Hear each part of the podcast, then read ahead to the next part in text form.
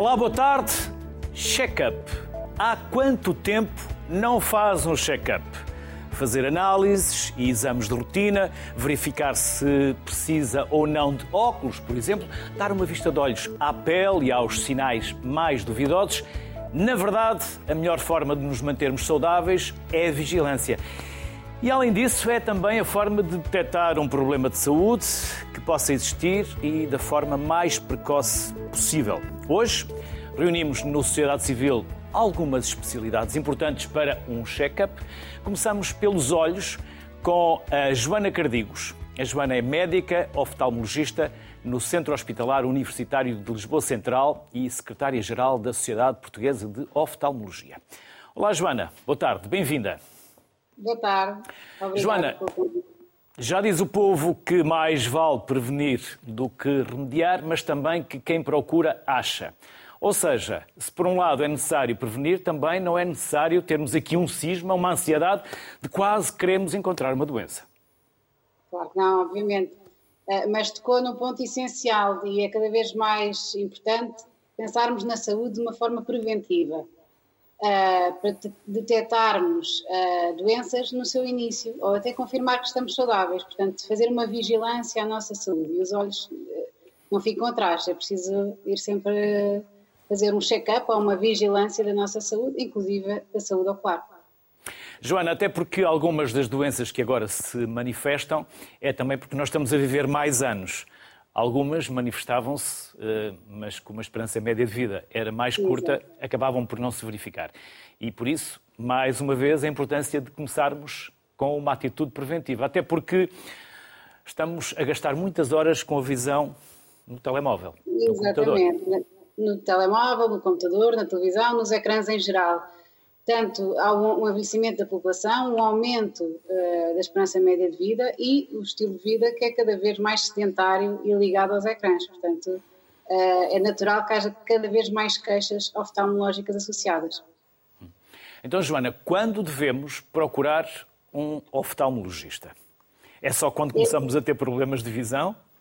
Não. Quando sentimos queixas, obviamente temos que procurar um oftalmologista, mas Uh, o ideal é dividindo em dois grupos. Uh, num, numa criança, fazemos uma avaliação logo à nascença, uma avaliação grosseira, uh, e depois deve ser avaliado mais ou menos entre os 3 e 4 anos, a primeira avaliação. E nesta idade é importante porque as crianças não se sabem queixar, não sabem o que é ver bem ou ver mal, às vezes vêem bem de um olho, mas o, o outro olho vê mal, e estão num período em que o sistema visual se está a desenvolver. É importantíssimo que se desenvolva com qualidade senão vamos ter os tais olhos preguiçosos. Depois as crianças, depois desta primeira avaliação, antes de entrar na escola e depois um, um, uma regularidade, uh, se tiver tudo bem, se não houver história familiar de doenças, mais ou menos a cada três anos. Pronto, depois isso, isso é ajustado a cada caso.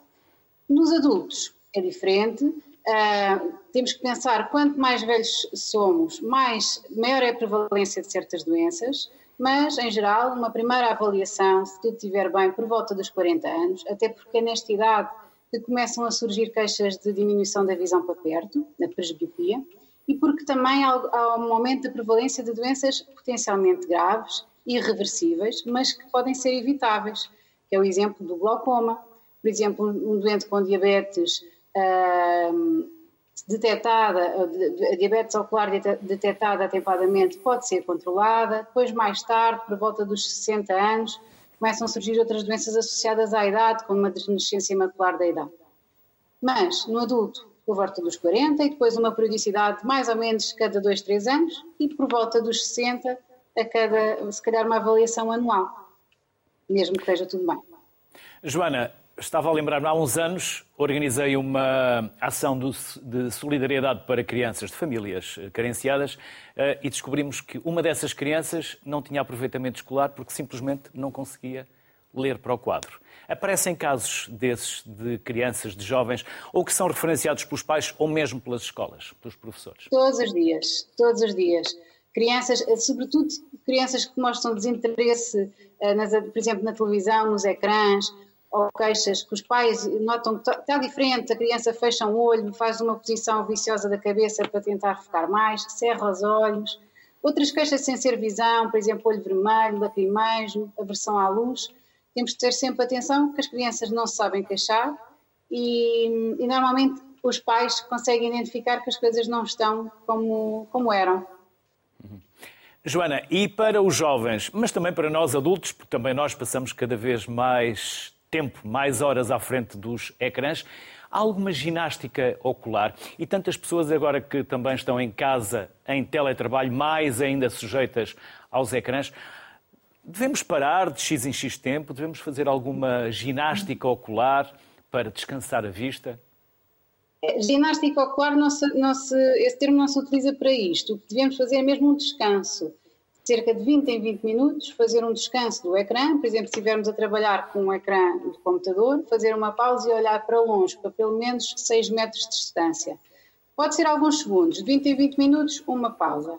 Depois, lubrificar bem os olhos. Se, tivermos necessidade de correção ótica, ou seja, de óculos, usá-los uh, de forma adequada e fazer pausas é, é, muito importante. Quando falou no olho seco, uh, devemos também procurar um especialista ou basta ir à farmácia e pedir umas gotas? Idealmente, um especialista. Claro que uh, a utilização de colírios de lubrificação não necessita de prescrição médica, portanto, pode perfeitamente as pessoas que têm alguma queixa, meramente ardor, lacrimejo, a sensação mesmo de olho seco, parece que sente areias nos olhos, pode começar por tentar utilizar uma lágrima artificial que compra autonomamente na farmácia, mas que se persistir deve, ser, deve procurar uh, observação por um oftalmologista. Joana, e nunca empresta aí os teus óculos porque eu não estou a ver bem. Diga, nunca, ah, usar, claro. nunca usar os óculos dos outros. Não, não é que faça mal, mas não está adequado, portanto vamos estar a fazer o olho uh, um esforço ocular desnecessário. Uh, há quem faça isso, por exemplo, para a visão de perto, porque se a pessoa só vir mal ao perto, a graduação até pode ser a mesma, mas se for uns óculos progressivos, ou seja, para ver ao longe e ao perto, ou aqueles óculos que as pessoas com menos de 40 anos usam, que são os óculos normais, não é, provavelmente a grande maioria não vai ter a mesma refração, portanto não se deve emprestar os óculos. E os óculos de sol? Ter cuidado com aqueles óculos de sol, nada contra quem vende nas feiras, mas ter cuidado com os óculos de sol quando eles são muito baratos, talvez não sejam boa ideia ou não façam muito bem à vista. Não, não todo. O objetivo dos óculos de sol uh, é proteção dos raios ultravioleta e pode ser associado a uma correção óptica também, podem ser graduados. Uh, deve ser uma lente de qualidade, uh, com proteção ultravioleta testada e, portanto, não devemos descuidar o nosso cuidado ocular só porque são óculos de sol e não óculos para ver no dia a dia. Isso é muito importante. Joana Cardigos, muito obrigado pela simpatia que teve e pelos contributos Obrigada, que nos deixou. Obrigado. Obrigada. Depois da Joana Cardigos, vamos juntar a Ana Meirinha. A Ana é urologista da Clínica Lusíadas Almada e no Hospital de Cascais. Olá, Ana. Boa tarde. Olá, boa tarde, obrigada pelo convite. Ana, e os homens continuam a ser pouco receptivos a uma ida a um urologista? Acho que não, acho que uh, a literacia para a saúde tem vindo a melhorar progressivamente na, na, nossa sociedade e assim os homens percebem a importância para a sua saúde em todas as esferas, uh, mental, física, sexual, terem a importância de virem ao urologista e fazerem um acompanhamento adequado. Ana, quais são os sintomas, os sinais a que devemos estar atentos? Ora bem, é assim, hum, a maioria dos cancros da, da, que a urologia trata não terão sintomas per si, exceto quando serão demasiado tarde. O, os, um cancro que tem um sintoma que é patognomónico, ou seja, identificativo, será um tumor de bexiga tem aparecimentos de sangue na urina, sangue visível, ou então sangue que é apenas detectado nas análises. No entanto, uh, os homens devem estar também atentos a outras situações patológicas que não são necessariamente oncológicas, ou seja, não são cancros, mas podem afetar seriamente a sua qualidade de vida e também a sua esperança de, de vida. Isto é válido tanto para homens para mulheres, porque as senhoras também têm patologias urológicas, nomeadamente litíase e as neoplasias do, do trato urinário, que nós tratamos. Um, no caso dos homens, o que é que nós vamos andar a. Uh, o que é que nós vamos andar à procura? Vamos procurar sintomas urinários, ou seja, dificuldade em urinar, várias idas à casa de banho, o típico acordar durante a noite para urinar e, por vezes, também incontinência. Uh, nas senhoras, andamos também à procura de, de incontinência, andamos à procura de alterações da forma como urinam. Os doentes que estão mais atentos a estas alterações são mais rapidamente tratados, são tratados de forma mais eficaz e, e são tratados de forma mais uh, eficiente também. Hum. Ana, antigamente dizia-se, não sei, julgo que já não é propriamente assim, que a partir dos 40 anos os homens deviam uh, fazer o exame à próstata.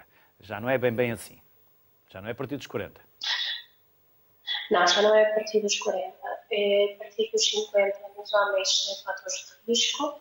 A partir dos 45 anos nos homens de ascendência africana, porque sabemos que têm maior uh, risco de ter neoplasias da próstata. E nos homens com familiares diretos com neoplasia da, da próstata antes dos, diagnosticada antes dos 65 anos. Também os homens que sabem ter alterações genéticas que causam cancro da próstata, mas isto é super específico para clusters de famílias, uh, esses homens também devem começar a fazer uma, um rastreio precoce que será aos 45 anos. Ana, e estas doenças começam a ser mais frequentes ou são mais frequentes porque também são precocemente mais uh, uh, facilmente detectáveis? Uh, ou há outra razão, outra explicação? É assim, o aumento do envelhecimento da população leva a um aumento da incidência de neoplasias, que são tipicamente as doenças dos idosos. A hiperplasia benigna da próstata, ou seja, o aumento do volume da próstata que poderá cursar com queixas urinárias também está dependente da idade. Quanto mais idosos são os senhores, maior a probabilidade de virem a ter eh, este tipo de queixas.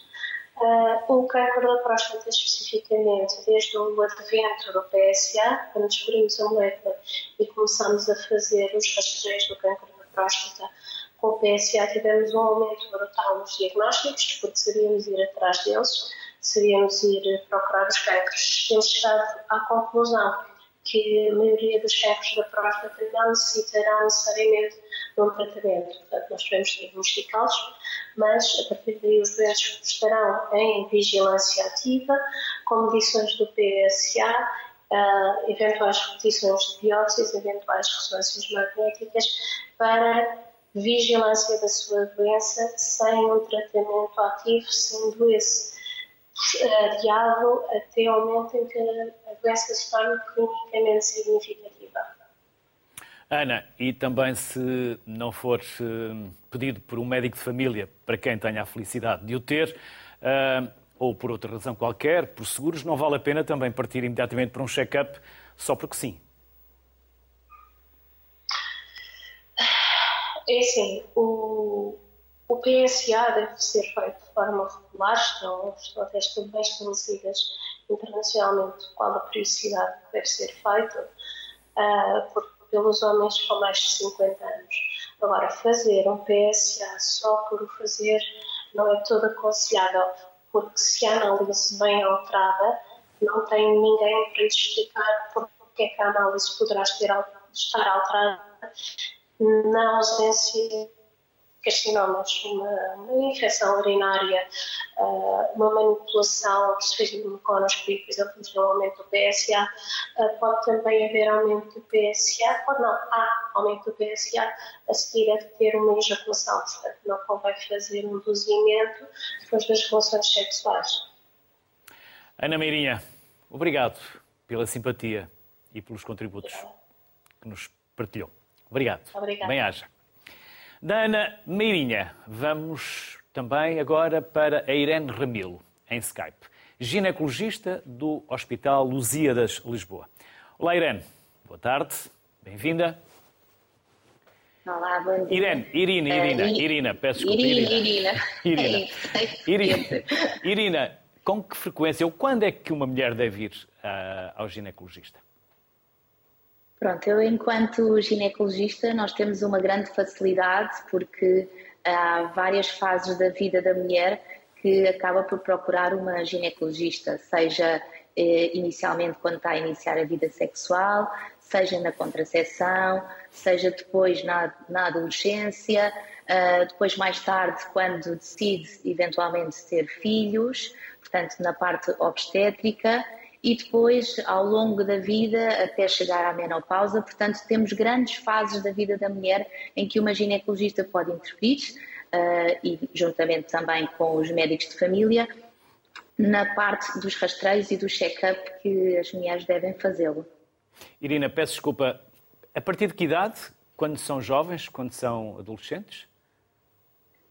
É assim, não há uma, uma idade expressa da ida da, da, da, adolescente ao, ao ginecologista, eu digo sempre que uh, também se deve pôr em consideração do, da adolescente se acha que tem necessidade de ir à ginecologista ou não, porque normalmente isso vem a menarca, a primeira menstruação, e se estiver tudo bem, elas não sentem necessidade. Mas uma mulher, quando quer eventualmente iniciar a vida sexual ou sente que alguma coisa não está certa com o seu corpo, acaba por se sentir à vontade de ir ao ginecologista. E quando ela quer iniciar a sua atividade sexual, o uso da pílula é recomendável, para além dos contraceptivos, mas tem consequências que importa que um especialista explique à mulher o que está a tomar?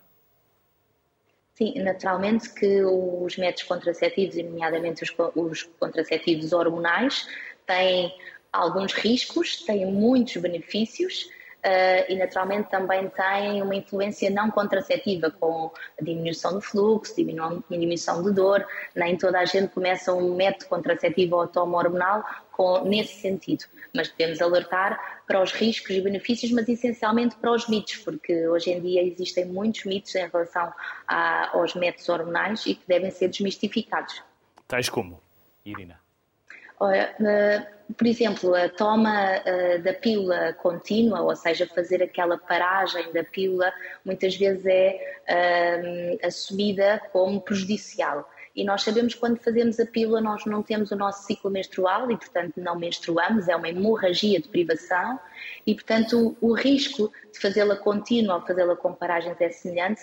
E a maioria das mulheres, eh, talvez porque inicialmente, quando se começou a pílula há 60 anos, era aceito que a mulher menstruasse e mantivesse esta perda.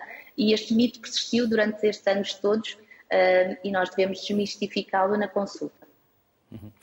E quanto aos diversos tipos de cancro que se podem verificar, Irina?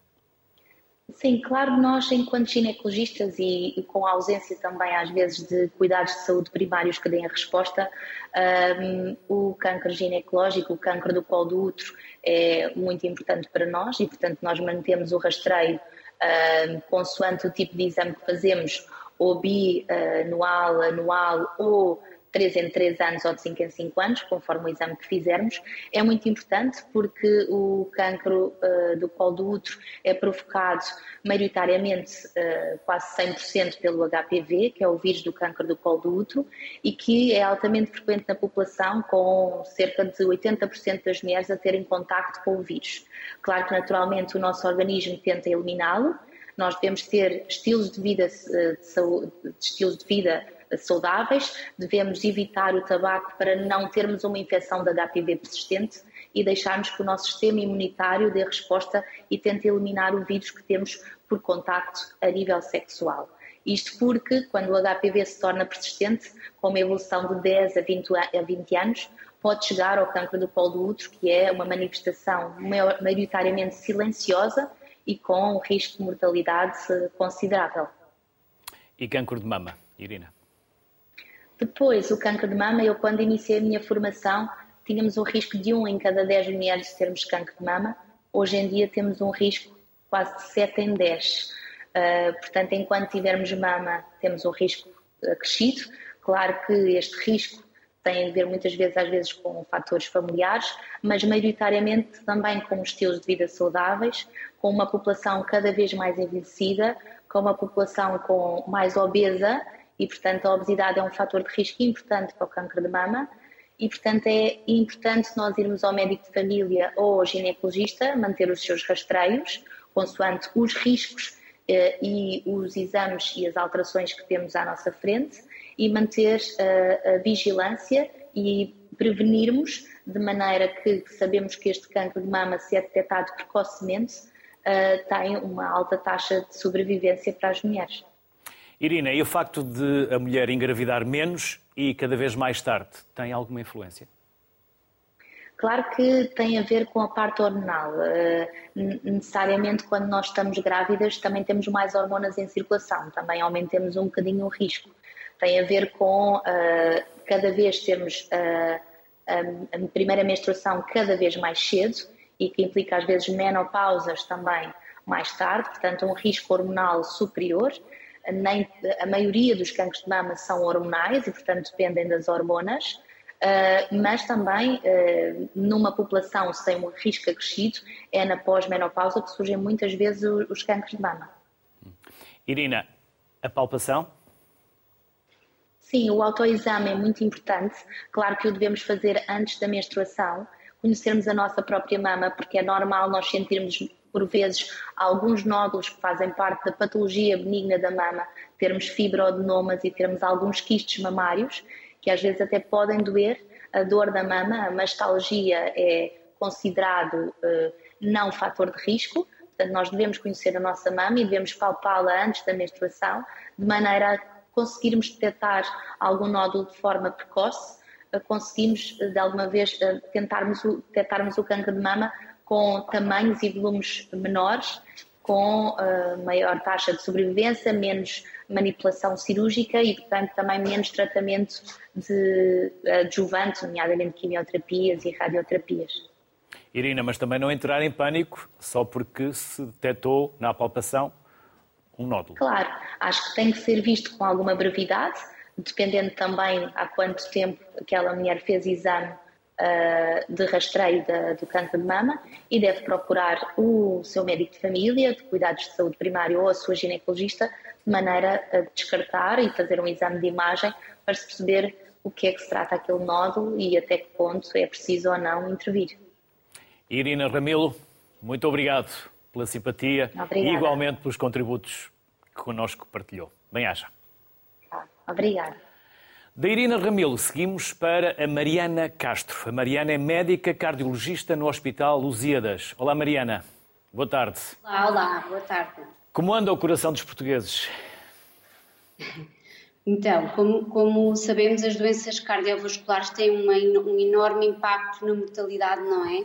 Com cerca de, de, sendo responsável por cerca de pelo menos 30% das mortes uh, em Portugal e no mundo.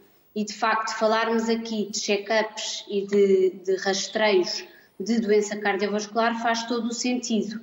Porquê? porque, na verdade, são doenças que nós conseguimos uh, evitar. Conseguimos atuar não só respondendo aos fatores de risco, como também respondendo à doença e, dessa forma, evitar que haja infartos, AVCs e mortes de origem uh, cardiovascular.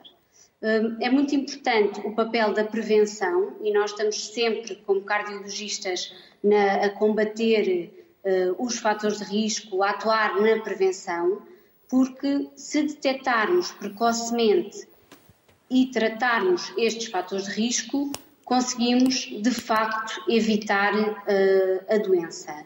E de que é que nós estamos, estamos a falar? Estamos a falar da tensão alta, do colesterol alto, da presença de diabetes, de, da presença de tabagismo, portanto, tudo isso fatores de risco que nós conseguimos controlar, que são fatores de risco para se desenvolver doença arteriosclerótica, não só nas artérias do coração, mas também nas artérias uh, do cérebro, podem dar AVCs, e portanto, se nós conseguirmos fazer rastreios, fazer check-ups que detetem os fatores de risco nesta fase, conseguimos prevenir estes eventos uh, mais graves. Por outro lado, ao fazermos rastreios, também podemos uh, detectar precocemente a doença. Muitas doenças da cardiologia são silenciosas numa fase inicial e se nós a detectarmos, conseguimos também prevenir que venham a ser mais graves e que venham a dar eventos mais graves. Por exemplo, estou-me a lembrar da fibrilação auricular, que é uma arritmia, uma arritmia muito, muito relacionada com uh, o desencadear de AVCs, que muitas vezes é silenciosa e os doentes não se, percebe, não se apercebem que têm esta arritmia e a primeira manifestação pode ser um AVC. Se nós conseguirmos apanhar esta arritmia antes que haja o AVC, podemos conseguir preveni-lo e isso é muito, muito importante. Mariana, na verdade estamos a falar daquilo que tantas vezes aqui se fala e que vocês falam, menos tabaco, menos sal, menos gorduras, desporto, atividade física ou simplesmente exercício físico. Sim, Por isso, estamos a falar. E aqui evitaríamos muitos problemas e muitas doenças. Sem dúvida alguma. Se, se, todos atuássemos nessa base da pirâmide, se calhar nós tínhamos nem metade dos doentes, dos doentes que temos em cardiologia. E isso tem que ser aplicável a todos, quer as pessoas saudáveis, quer as pessoas que já têm doença, esses fatores de risco têm que estar uh, controlados. Mas nós também temos que ir mais longe, não é? Porque eu posso ter um estilo de vida muito saudável e à mesma ter o colesterol alto ou à mesma ter a tensão alta. E por isso é preciso também que sejamos ativos a procurar estes fatores de risco. Nomeadamente a partir dos 40 anos no homem e dos 50 anos na mulher, nós devemos fazer um processo ativo de estratificação do risco cardiovascular para perceber o que é que está bem, o que é que está mal e conseguir atuar com medida, não só com as medidas do estilo de vida, evitar o sal, mas muitas vezes é preciso também medicação. Mariana, há rastreios suficientes? Se há rastreios suficientes, hum, olha, na verdade acho que não há rastreios suficientes porque nós continuamos a ter muitos, muitos doentes. Portanto, e a, e a maioria das nossas doenças são evitáveis. Se houvesse rastreios suficientes, nós não teríamos nem tantos, ou se calhar teríamos mesmo poucos doentes. Então, o, o, que, o que é que eu acho? Acho que, de facto, tem que se promover que se façam rastreios, mas nós também, enquanto médicos, temos que aproveitar qualquer situação para poder fazer um rastreio. O doente vai à consulta por alguma outra razão, começa a pressão arterial, vejo o pulso, logo aí consigo ter acesso a alguns fatores de risco que posso uh, controlar. Mariana, atualmente há alguns dispositivos no relógio, no telemóvel, eles podem ser auxiliares? Podem, sem dúvida. Mas também há muitas aplicações onde nós deixamos muita informação e informação nossa que também temos que ter cuidado. Mas isso foi só um parênteses. Não, e também temos que ter cuidado com os relógios e com, estas, com esta monitorização uh, digital, que é uma monitorização que se consegue hoje em dia fazer durante 24 horas. Ela já provou ser útil, sobretudo naquela arritmia de que eu lhe falei da fibrilação auricular pode detectar fibrilação e, se assim for, uh, o doente deve consultar um cardiologista, deve fazer exames complementares para o comprovar e uh, tratar de acordo, mas esta, esta monitorização digital também traz muita ansiedade e também nem sempre é benéfica e é preciso ser doseada em pessoas que já tenham doença também pode ser muito útil, não é? Porque consegue associar já o que monitoriza com a doença que sabemos que o doente tem e dizer faça determinada terapêutica se o relógio alertar para esta arritmia ou se a frequência cardíaca subir para X. Portanto, é, é um auxiliar, mas tem que se ter uh, cuidado, não é? No fundo, também como a própria internet, não é? Mariana, sabemos sabemos a quantidade de portugueses que não têm médico de família. Como é que devem estar atentos aos sinais? Por exemplo, quando aparece uma dor no peito, não quer dizer que seja necessariamente do coração. Sim, mas uh, temos que excluir, não é? Primeiro, a pessoa tem que pensar se é ou não é um doente de risco. E, e se ou é um jovem, e aí não, não, a primeira opção não vamos pensar que é uma, coisa, uma doença cardiovascular. Agora, se for uma pessoa com mais idade, com fatores de risco cardiovasculares, a primeira coisa que temos que fazer é de facto excluir que seja infarto ou que seja uh, um equivalente de de doença das artérias do coração. Isso. isso e os sim, sintomas é, por exemplo, dor no, é dor no peito, dor no braço. Sim, diga, diga, peço desculpa. Estava a dizer que não vai pensar logo que está a ter um infarto, mas à mínima dúvida tem que excluir que o seja, não é? E é melhor excluir a mais do que, do que deixar passar tempo. Mas há sempre a linha S24 para poder fazer esse. Claro, claro, esse sem dúvida. Primeira, primeira linha, sim. Mariana. E eles também fazem uma série de perguntas e estratificam as queixas e, e logo encaminharão como, como melhor acharem. Mariana, claro que há escalões etários eh, mais propensos, há pessoas de risco, mas estas doenças não escolhem a idade, também podem escolher os jovens. Sim, claro que sim. E hum, claro que é muito mais frequente, a idade por si só é um fator de risco e é muito mais frequente termos uh, doença arterial e aterosclerose nas pessoas mais velhas. Mas há jovens que também têm. E que jovens são esses? Ou jovens que também têm muitos fatores de risco, ou muitas vezes também doentes que tenham história familiar. E, portanto, esta, esta ideia pré-feita de que devemos começar a estratificar o risco nos homens a partir dos 40, na mulher a partir dos 50, se houver história familiar de, de infarto ou AVC no jovem, ou se houver história familiar de morte súbita, esses doentes devem procurar um médico mais cedo, para mais cedo perceberem qual é o seu risco e para mais cedo atuarem de forma a que ele possa ser diminuído. Mariana Castro, obrigado pela simpatia e pelos Obrigada. Muito obrigada. Adeus, obrigada. Felicidades, saúde. E as análises, que são dos exames mais básicos, mas talvez também dos mais importantes. Por isso, vamos eh, juntar à sociedade civil o António Maia, António Maia Gonçalves, melhor dizendo. O António é médico de cuidados intensivos de medicina interna e é também diretor médico da Unilabs Portugal. Olá, António. Boa tarde. Olá, boa tarde. Obrigado. António Maia Gonçalves, é verdade que muitos de nós portugueses temos essa capacidade ou essa disponibilidade de seguros de, eh, de seguros eh, pessoais, digamos assim, ou das nossas próprias empresas e alguns de nós estamos sujeitos a essa periodicidade de análises. Mas com que periodicidade elas deverão ou deveriam acontecer? Ora bem, eu acho que a periodicidade tem muito a ver com cada um, não é? Se, dependendo da idade, das patologias que tem. Pronto, há, há muita ideia que fazer análise assim do nada será pouco consequente. E eu concordo com essa ideia. Nós temos que ter um médico que nos oriente e fazer as análises de acordo com, com a periodicidade que ele nos indique.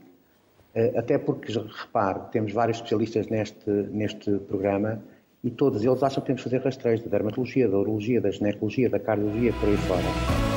Portanto, Há uma química. Juntar muitos médicos vai ter que fazer uma série de rastreios e uma série de consultas que tornaria impraticável a prestação de cuidados de saúde. Portanto, a ideia que eu tenho é que quando uma pessoa tem objetivamente uma patologia crónica, seja, por exemplo, uma diabetes, uma hipercolesterolemia, eh, já habitualmente faz esse, esse autocontrole habitual, eh, às vezes até na farmácia, pronto, que faz a picada no dedo, pronto, muitas vezes pronto, não se respeita as horas de jejum e tudo isso, mas é muito importante o autocontrole, porque no fundo a nossa saúde depende sobretudo de cada um de nós, eh, dos cuidados que temos no dia a dia, dos cuidados alimentares, de contrariar o sedentarismo, evitarmos os hábitos tabágicos e por aí fora, e portanto a ideia que temos que ter é que, antes de mais, a nossa saúde depende de nós. As análises têm seguramente um lugar no, no cuidar da nossa saúde, porque objetivam todos estes fatores de risco. Pronto, e por outro lado, permitem-nos muitas vezes eh, diagnosticar precocemente as situações, que sejam elas oncológicas ou de outro tipo, é fundamental para depois a terapêutica ter eficácia. Agora, se um doente fazer análises per si, sem qualquer indicação, orientação médica que terá valor, eu acho que tem muito pouco valor. acho que tem que se fazer num contexto clínico adequado, até para depois poder, eh, a partir daí, fazer uma avaliação dos resultados e os exames subsequentes que forem necessários. António, há aqui um negócio, muitas das vezes, que nos faz, talvez, fazer exames ou análises mais vezes do que devíamos? Claro que a eh, saúde é um grande negócio, não é? A saúde é um negócio, mas não é um negócio como os outros, porque cuidamos de pessoas e, portanto, temos que ter isso em conta. E ainda na pandemia vimos os operadores privados contribuírem com a maior generosidade possível, porque, obviamente, a saúde das pessoas é um bem não transacionável como qualquer outro. Mas, obviamente, que é um negócio. Agora, eh, a oferta de um check-up per si, eh, só porque sim, eu acho que faz muito pouco sentido. Eu sei que há entidades privadas que o fazem, nós não, não o fazemos, mas a ideia que, que eu tenho é que é muito importante que haja pelo menos uma consulta médica anual com o seu médico de família ou com um médico que nos segue habitualmente. E para aí, e daí seguramente ter alguma orientação profissional sobre o que é que se há de fazer. Fazer análise per si pode-nos descansar a consciência, mas não tem nenhuma consequência clínica prática que, que vale a pena. Salvando, obviamente, o doente crónico. E eu acho que faz muito bem em fazer uh, o controle da sua glicemia, Uh, ele, aliás, muitos deles fazem o autocontrole, agora temos os sensores que são facílimos e muito cómodos, com o telemóvel passa ali e já tem o resultado, uh, sei lá, nas lipidemias graves, por aí fora, é muito importante o doente ter esse autocontrole. Agora, análises per si, sem qualquer sentido clínico, são um absurdo. António, e que análises normalmente são mais úteis para que elas nos sejam recomendadas? ou que o médico nos mande fazer, porque alguns têm mesmo que ser mandados? Eu acho que é muito individualizado isso, porque eu, eu, os doentes que eu sigo habitualmente, eu conheço os seus fatores de risco, conheço os seus hábitos e sei quais são as situações clínicas que temos que vigiar particularmente. Mas, de uma maneira geral, nós sabemos que os homens, a partir dos 50, sobretudo, terão sempre que fazer a próstata, do ponto de vista cardiovascular, é muito importante que haja, pelo menos, uma triagem de, do perfil lipídico aos 40. Eh, nas senhoras, além da, da alteração, obviamente, da ginecologia, é muito importante depois fazermos também o controle dos fatores de risco cardiovascular, sobretudo a partir dos 50. Pronto, mas, independentemente de tudo isto, o médico que segue o doente habitualmente conhece os seus fatores de riscos pessoais, os seus fatores de risco familiares, e é a pessoa que deve ser eleita para nos eh, ajudar uh, a cuidarmos da nossa saúde mas percebermos todos que cada vez mais a autonomia do doente é uma realidade. Eh, em Portugal, nem legalmente, um doente pode chegar a um laboratório e fazer as análises que lhe apetecer. Portanto, tem que haver uma prescrição médica. E isso, eventualmente, no futuro irá mudar. Claro que se pode fazer um bypass a isto, não é? Aos hospitais, alguns hospitais privados que oferecem check-ups eh, aos doentes, eh, pronto. Mas qualquer, qualquer análise, a medicina é diferente de uma engenharia, não é uma ciência exata. E, portanto, a análise tem tanto mais valor quando tiver um contexto clínico adequado. Fora do contexto clínico, muitas vezes não tem valor nenhum. E, portanto, o que eu acho que é importante termos ideia é que temos todos que ter um médico e o médico tem que nos orientar do ponto de vista analítico. No dia a dia, é o nosso bom senso e tentarmos ter alguma literacia para a saúde, tentarmos preocupar-nos com, trilhar o sedentarismo, é uma chatice, às vezes ter tempo para isso. Eh, temos algum cuidado com a dieta, temos algum cuidado com os nossos hábitos, evitar os hábitos de e por aí fora. E é só uma questão de bom senso. Não há nenhuma análise que nos possa descansar a consciência que nos dê saúde. Está bem? António, e essa literacia para a saúde não implica necessariamente que quando nos chega a carta com os resultados, a possamos abrir e tentar interpretá-la e depois confrontar o médico com aquilo que nós fomos saber na internet. Para cá uma coisa engraçada. Antigamente as análises iam dirigidas ao médico. Agora não, vêm dirigidas ao doente. Porque, objetivamente, a autonomia do doente é uma realidade e graças a Deus que assim é. Mas isso tem uma mensagem subliminar, que é o doente é o responsável da sua saúde. O médico está ali para o apoiar, para o ajudar. É um privilégio da nossa profissão, existimos para ajudar. Agora, a ideia que temos que ter é que eh, é sempre muito melhor ver as análises com o médico, por uma questão de tranquilidade. Mas se eu fico triste quando o doente abre as análises, não, não fico. Até que muitos deles têm o meu telefone e se tiverem uma dúvida assim muito deprimente, mandam-me uma pergunta e eu, no final do dia, respondo. Mas. Não pode eh, provocar uma ansiedade desnecessária, António. Acho que sim, acho que sim, mas acho que é uma questão. Também olhar de... para o envelope fechado também pode, não é? Também pode. Aliás, hoje em dia, a maioria dos laboratórios disponibilizam as análises logo online e o doente recebe a mensagem e quando abre a mensagem já tem o resultado das análises. de uma maneira geral, eu acho que tem que haver a disponibilidade dos médicos para depois, eh, assim que pedem os exames, rapidamente os verem. E, e, com isso termos alguma consequência com, com o resultado. Mas passa um bocadinho por isto, por eh, tentarmos eh, pronto, respeitar cada vez mais a autonomia do doente, responsabilizá-lo pela gestão da sua saúde e, claro, que as análises têm um papel importante na, na avaliação da saúde das pessoas e temos um diagnóstico precoce. Eu sou médico há 30 e tal anos e uh, uh, o prognóstico hoje em dia, sei lá, um tumor da mama, uma doença cardiovascular, uma doença coronária, hoje em dia é fantástico o que, nós, o que se consegue fazer pelos doentes para evitar a progressão da doença, para controlar a doença, para manter a qualidade de vida e, portanto, não podemos perder a janela da oportunidade de fazer um diagnóstico precoce e atempado, uh, baseado, sei lá, em critérios economicistas ou outros. Portanto, análises assim à toa nem pensar, mas seguramente que devem ser pedidas e os médicos devem ser cerceados para não as pedir. Portanto, têm que as pedir e têm que ter essa consciência. E os doentes têm que ter a consciência que têm que ir ao médico para eles orientar. É? Quando, temos, quando vamos a um advogado, eu não me serve para nada olhar para o Código Civil, não percebo nada daquilo, não é? Portanto, tem que ter alguém da, da área que me oriente. Pronto. Seguramente que depois, quando há um diagnóstico e há um caminho a seguir, nunca há só um caminho quando há um diagnóstico. Há sempre muitas propostas terapêuticas diferentes, desde operar, não operar, fazer quimio, fazer isto, fazer aquilo. Pronto, e o médico tem a obrigação de informar o doente e partilhar com ele as várias decisões e depois, juntamente com o doente, decidirem qual é o tratamento que aquele doente quer, que aquela pessoa quer. A autonomia do doente é hoje a base da, da prática, da ética médica, portanto, nós temos que ter essa preocupação e respeitá-la. Eu acho que, de maneira geral, nós respeitamos eh, cada vez mais. António, não sei se os trata por doentes, pacientes, utentes ou por outra designação. Eles estão disciplinados ou não somos assim tão disciplinados quanto isso? há de tudo, está bem? A começar por mim próprio. Mas, portanto, a ideia que temos que ter é que o médico tem que ser um bocadinho um negociador, um comunicador e tentar, uh, na consulta, negociar com o doente para que ele consiga disciplinar-se mais um bocadinho. Uh, eu acho que há doentes muito difíceis, mas que, pronto, são um desafio. O, o doente merece toda a atenção e a gente tem que tentar negociar com eles. Há doentes muito difíceis que entendem que se tomarem a medicação e se não fizerem nenhum esforço nem mudarem o seu cotidiano, têm o problema resolvido. Isso é uma mensagem errada, está bem? Portanto, temos que ter a ideia que temos que os convencer. Muitas vezes é um trabalho sucessivo, às vezes inacabado, mas que vale sempre a pena fazer. É? António Maia Gonçalves, obrigado pelos contributos e pela simpatia que teve em aceitar o nosso contributo. O nosso... Muito obrigado, eu. Obrigado. Obrigado. Obrigado. E os dentes? tantas vezes deixados para segundo, terceiro plano, erradamente mal. Vamos ouvir a Cristina Cardoso Silva. A Cristina é médica dentista. Olá, Cristina. Continuam a chegar-lhe os doentes, pacientes, utentes, não sei como os quer chamar, já só quando lhes dói o dente?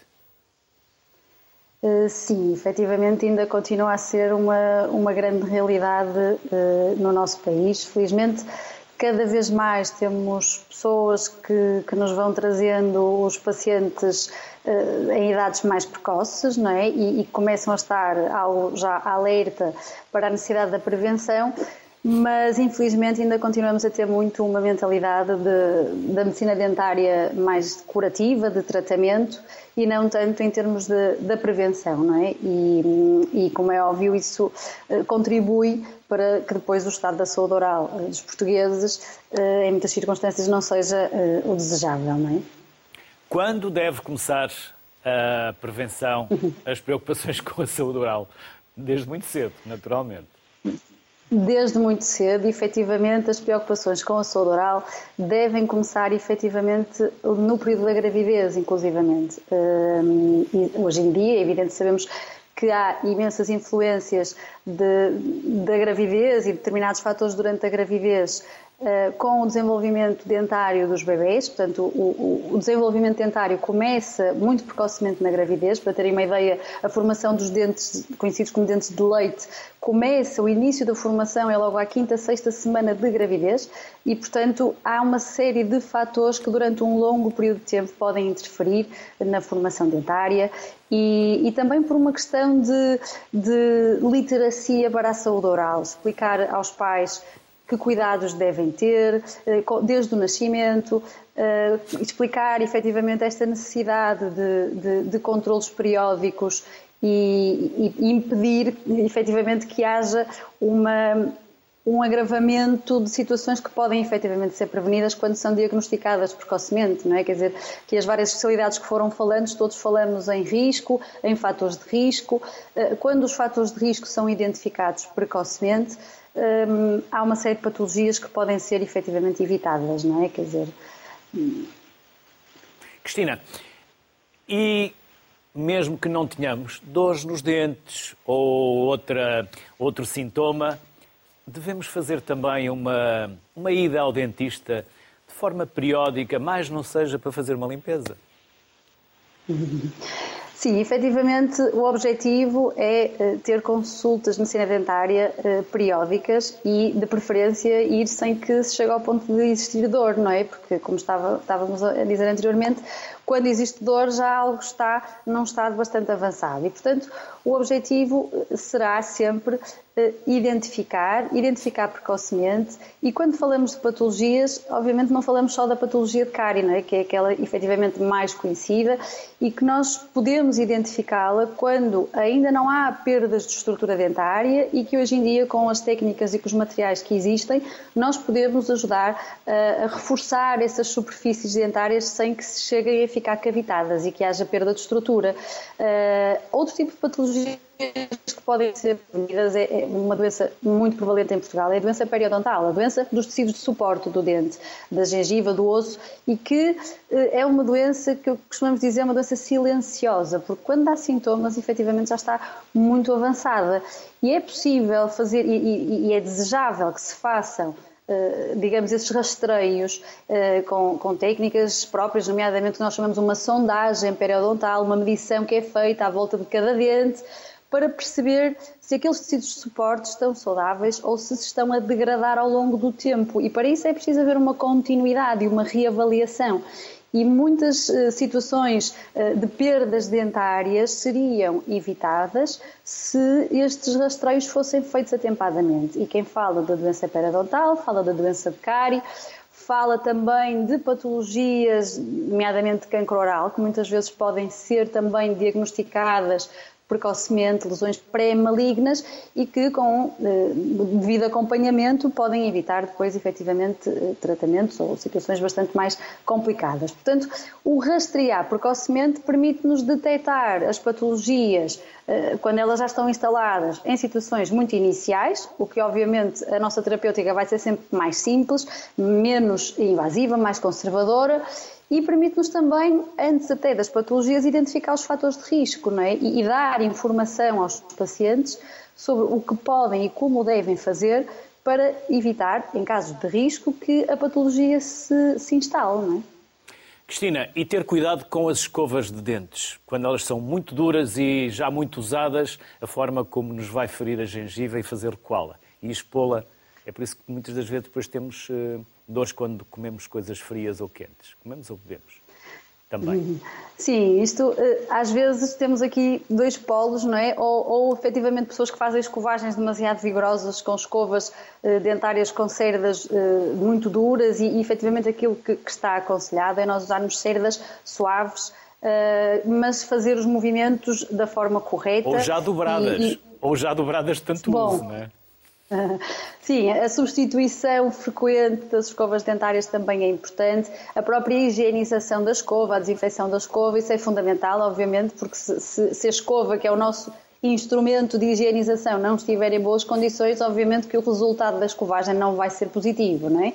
Uh, e isso tudo é muito importante. Nestas consultas há sempre a possibilidade de dar instruções de higiene oral, de, de reforçar, uh, verificar o que é que está a ser feito menos bem e tentar melhorar. Essas instruções, portanto, as consultas de, de, de higienização oral uh, têm sempre, ou devem ter sempre, uma parte de, de instruções sobre as técnicas, os métodos que estão a utilizar e, e verificar a eficácia desses métodos, não é? Portanto, isso sim é fundamental. E claro, uma escovagem, perdão, uma escovagem eh, traumática com cerdas demasiado duras ou, ou, com movimentos incorretos ou com demasiada força vai usar eh, a superfície do esmalte. O esmalte é tecido duro mais duro que nós temos no organismo, mas tem, tem a sua resistência, não é? E com, com os anos, se a escovagem não for feita de forma correta, e então quando está associada, por exemplo, a situações de ambientes mais ácidos, quer da saliva, quer, por exemplo, pessoas com refluxo gástrico, já para não falar em situações de distúrbios alimentares, por exemplo, de bulimia, então aí estamos a potenciar uh, uh, o efeito erosivo de uma escovagem traumática.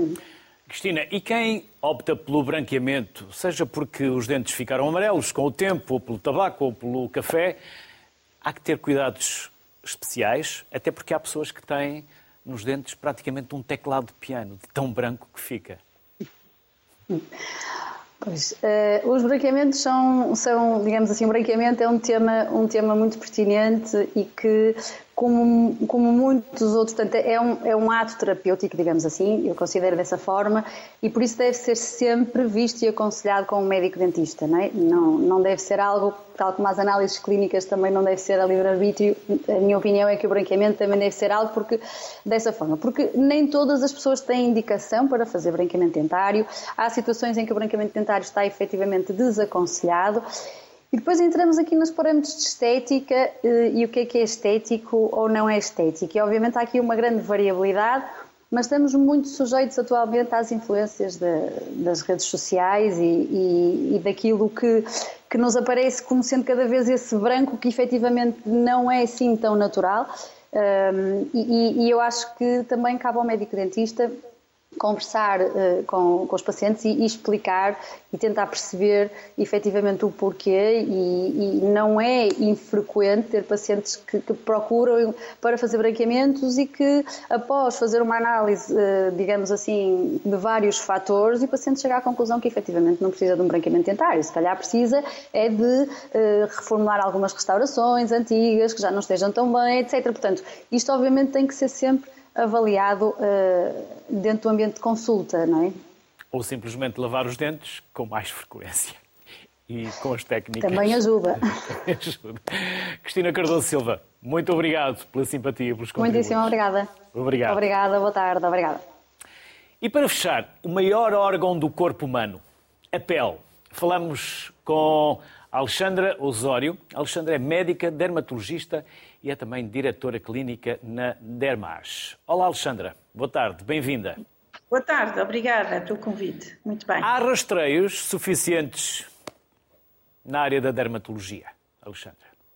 Um, o único rastreio que nós usamos com muita frequência é um rastreio do cancro do, da pele, mas, sobretudo, faz-se essencialmente do cancro cutâneo melanocítico, aquele que é o sinal, eh, o que, o que tem uma cor castanha. Mas, a meu ver, devemos sempre fazer o diagnóstico também a lesões não melanocíticas, são aquelas que não têm cor. No caso das, das eh, lesões não melanocíticas, nas, nos consultórios devemos fazer sempre um rastreio todos os anos e, sobretudo, as doentes devem saber, ou os doentes devem saber que qualquer zona áspera da, da, da pele, sobretudo nas zonas expostas, pode ser origem, pode ter a origem de uma lesão pré-maligna. E essa lesão pré-maligna vai evoluir inevitavelmente com o tempo, não é rapidamente, para uma lesão uh, maligna, seja ela um uh, espinocelular, seja ela um basalioma. Uh, no entanto, estas duas lesões são de tratamento cirúrgico, uh, são autolimitadas, só o espinocelular é que pode evoluir para, outras, para uma situação muito mais agressiva e pode dar metástase. No caso do basalioma, o basalioma é um tumor localizado em que pode fazer destruição local da pele e que vai evoluindo até encontrarmos essa, a lesão e fazermos o tratamento, seja com laser CO2, seja com cirurgia. Ou, ou seja, Alexandre, assim, de, uma forma, de uma forma muito simples, que tenha o sinal uma cor estranha ou que nos possa dar comichão? Mas isso é diferente. Agora vou falar das lesões melanocíticas. As lesões melanocíticas, nós falamos muito no risco do melanoma que mata, não é como nós sabemos, são aquelas lesões, lesões castanhas, os sinais castanhos. Os sinais, ao apanharem sol, podem sofrer a sua própria evolução. E essa evolução pode, eh, nós fazemos sempre o check-up do, do do sinal e ensinamos ao doente a fazer o check-up com a regra do ABCDE.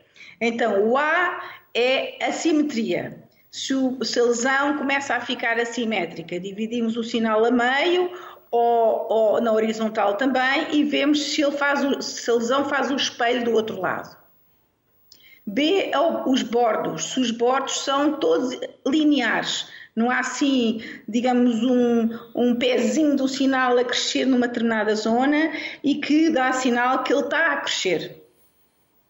D, diâmetro, quando o tamanho aumenta uh, em termos de diâmetro e em termos de altura. Uh, C é a cor, quando há uma discromia ou quando há uma alteração da cor do castanho mais claro para o castanho mais escuro ou para o preto. E a evolução é se o sinal evoluiu ultimamente e está com um aspecto diferente.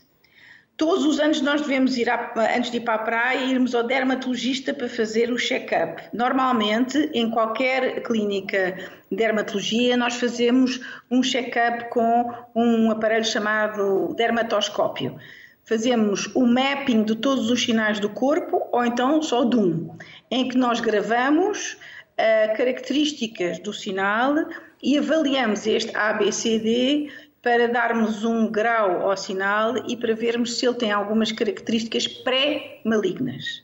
Este aparelho permite-nos essencialmente uh, prevenir o aparecimento de um melanoma e conseguimos detectar precocemente qualquer alteração e a pessoa fica livre de perigo.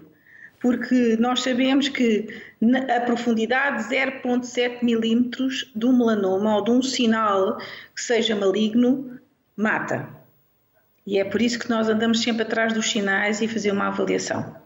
Alexandra, e quando vem o verão, pelo menos agora ele já está a ir embora, mas uh, quem for de férias ou no próximo ano, chegamos ali ao supermercado ou à farmácia e pedimos um protetor solar 50, porque é o que nos dá mais proteção.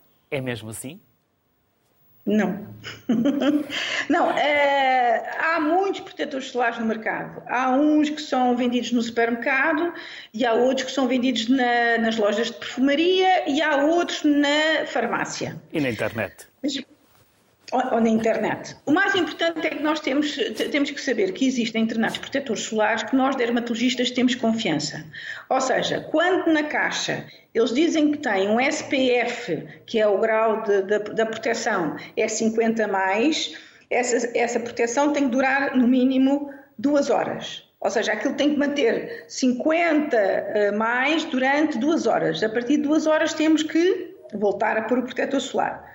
O que acontece em alguns uh, uh, protetores solares que não são, não são estudados de acordo com os testes que nós usamos, uh, é que ao final, digamos, meia hora, 20 minutos, esse SPF 50 passa a 5. Uhum. E, portanto, não estamos protegidos de maneira nenhuma. normalmente, no inverno, devemos usar um SPF máximo eh, podemos usar 20 ou 30, mas no verão temos que, temos que usar 50. E agora há protetores solares muito simpáticos, que já não colam, têm um toque seco, são adaptados à, à profissão, ao desporto, uh, se, se, tem, se, as pessoas têm muito pelo, se não têm muito pelo, são zonas muito expostas ou não. Pois também já há muito marketing. Mas, Alexandra, como é que eu posso ver quando olho para os, eh, para os frascos ou para, ou para os uh, recipientes, como é que eu posso saber que estou a comprar um que é bom, que é testado ou não? Pois isso é difícil. Há algum selo? Porque. Uh, olha, há um selo da, do, do euromelanoma que alguns usam, mas mesmo os que nós temos confiança, nem todos usam isso e deviam usar.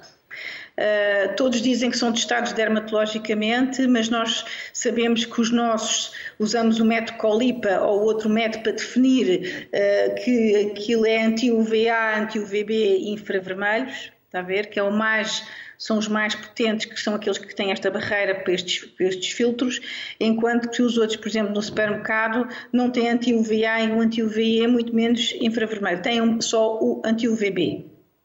Por isso é melhor comprar um protetor solar recomendado pelo médico, por quem sabe? pelo dermatologista ou uma opinião escrita numa revista qualquer de um derma, feito por um dermatologista, nós sabemos quais são as marcas que nos protegem, mas sobretudo, se não tiverem essa oportunidade, há uma regra, eles têm que proteger anti-UVA, anti-UVB e infravermelhos. Se tiver estas três coisas, já é bom. Alexandra, obrigado pelos conselhos e pelos contributos. Alexandra Osório, felicidades. E obrigado por um ter aceitado o nosso convite. Obrigada. Obrigado. Depois de tudo isto, já sabe, marque o seu próximo check-up para breve, mas sempre com aconselhamento médico. Boa tarde, saúde, até amanhã.